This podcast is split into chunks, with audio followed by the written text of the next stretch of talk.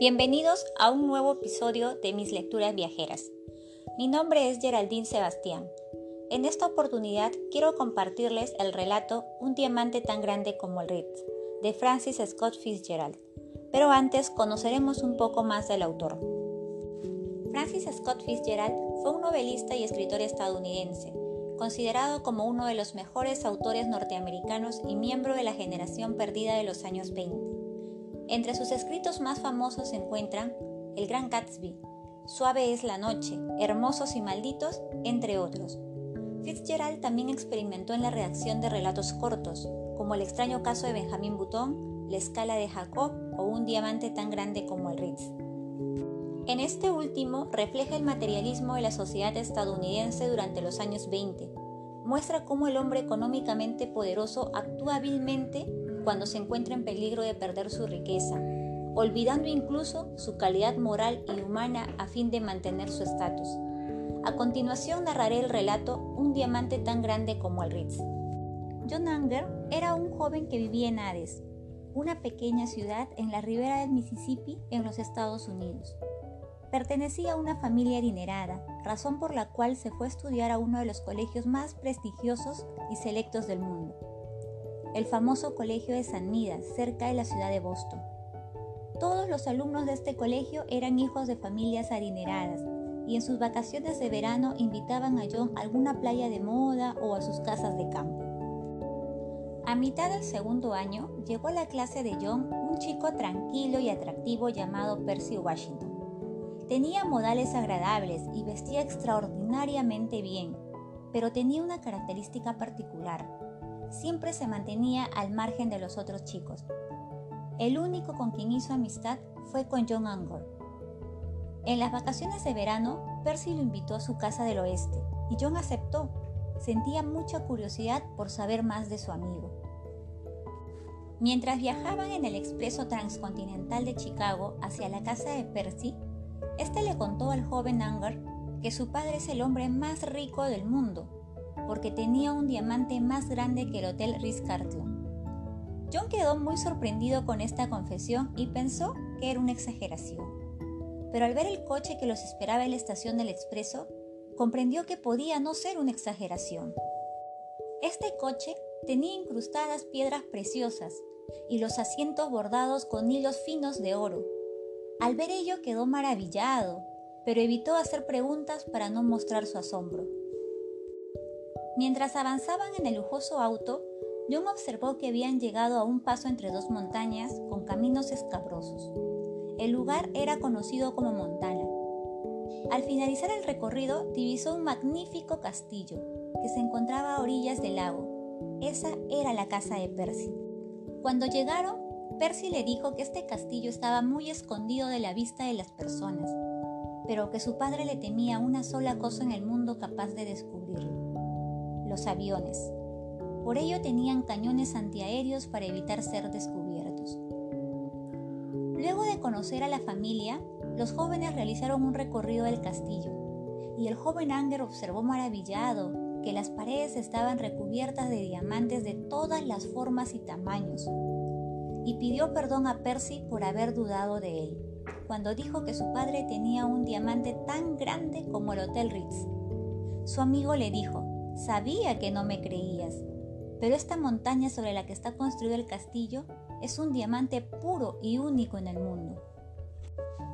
Percy le contó que esta montaña fue descubierta por su abuelo Fitznorman, un coronel que luego de participar en la guerra civil decidió ir al oeste para obtener concesiones de tierras y montar un rancho. Inició su viaje junto a sus esclavos y cuando llevaba en Montana menos de un mes y las cosas le iban verdaderamente mal, se topó con un extraordinario descubrimiento. Se había perdido cabalgando por las colinas y después de un día sin comer empezó a sentir hambre. Como no tenía rifle, se vio forzado a perseguir a una ardilla, y en el curso de la persecución se dio cuenta que la ardilla llevaba algo brillante en la boca. Al llegar a su madriguera, el animal soltó la carga y su abuelo observó que aquel objeto era un diamante perfecto y descomunal. Junto a sus esclavos empezaron a cavar la falda de la montaña. Mientras cavaban, su abuelo descubrió que toda la montaña era un diamante puro. Con este descubrimiento se convirtió en el hombre más rico de todos los tiempos, así que decidió explotar la montaña en secreto. Recorrió 22 países vendiendo los diamantes en piezas pequeñas. Antes de morir, depositó las ganancias y gran cantidad de diamantes en bancos de todo el mundo. Luego de su muerte, su hijo Braddock Washington consideró que los negocios habían ido demasiado lejos, por lo que decidió cerrar la mina. Toda la riqueza que su padre y él habían extraído de la montaña mantendría llenos de lujos a muchas generaciones de los Washington. Su única preocupación debía ser desde ahora guardar el secreto. Una mañana, John, Percy y su padre salieron a dar un paseo por el lugar. Mientras caminaban, se acercaron a un gran agujero en el suelo. John se acercó y escuchó gritos desde las profundidades. Resultó que eran marineros, aventureros que habían encontrado el castillo y la montaña de diamantes, razón por la cual los Washington los habían hecho prisioneros. Mientras observaban, el señor Washington le contaba que un prisionero había escapado. Era un profesor italiano que fue liberado para enseñar a sus hijas Yasmín y Kismín, hermanas de Percy, pero que éste aprovechó la oportunidad para escaparse. John había quedado muy sorprendido por lo que había visto y escuchado, pero todo se le olvidaba rápidamente cuando veía a Kismín, la hermana menor de Percy.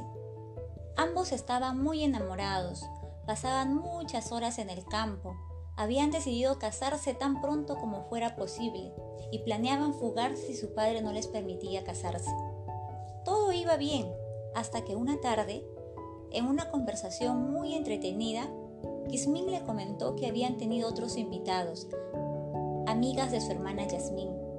John sorprendido preguntó si no temían que estos invitados comenten sobre el castillo y la montaña de diamantes a lo que Kismin respondió que aquellos invitados nunca habían vuelto a salir de aquel lugar.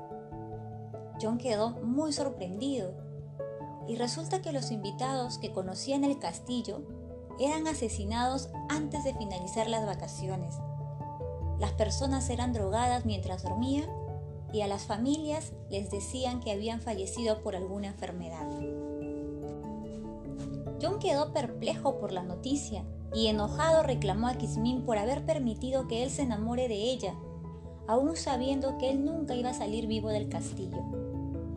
Así que dio por terminada la relación y decidió que debía escapar cuanto antes, pero no esperaba que Kismin hubiera decidido escaparse con él. Al principio no aceptó su compañía por la noticia recibida, la cual fue impactante para él, pero al final aceptó porque en el fondo le agradaba mucho la idea de irse con ella.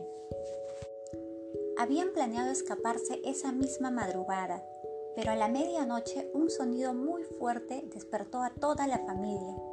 El mayor miedo del señor Washington se hizo realidad. Habían sido descubiertos por una docena de aviones guiados por el profesor italiano. Los aviones lanzaron bombas en todo el valle, y los esclavos del señor Washington como respuesta también abrieron fuego. John vio la mejor oportunidad para escapar y le dijo a Kismin que salieran antes de que empiecen a bombardear todo el castillo. Pero ella quería que su hermana Yasmín los acompañe en la huida, y así fue. Los tres jóvenes salieron del castillo y escaparon por zonas boscosas para luego ir por un camino secreto que Kismin conocía. Cuando el día iba amaneciendo, habían avanzado un largo camino, pero se detuvieron en el punto más alto y volvieron la vista atrás. Sus ojos se posaron en el valle que habían abandonado y observaron lo destruido que había quedado. Veían al abatido señor Braddock Washington subir la montaña junto a sus dos esclavos, cargando un bulto resplandeciente, y detrás de ellos iba la señora Washington y su hijo Percy.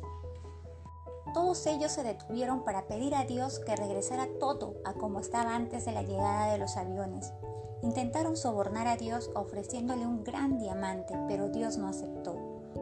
Los Washington continuaron su recorrido y se detuvieron a la mitad de la montaña sobre una roca saliente. Los esclavos abrieron una trampilla, ingresaron y desaparecieron. En ese momento, Ismín gritó, la montaña está electrificada. Y en segundos de la montaña salió un insoportable incandescente resplandor que duró un instante, pero que arrasó con todo lo que quedaba. Los restos del castillo, la vegetación, los aviadores y las cinco personas que desaparecieron en el interior de la montaña. Luego de aquel suceso, no quedó nada de lo que alguna vez les perteneció a los Washington. No se oía nada, y los tres jóvenes estaban solos en el valle. Decidieron tomar un descanso para después continuar con su viaje hacia la libertad. Muchas gracias por escuchar una de mis lecturas viajeras favoritas.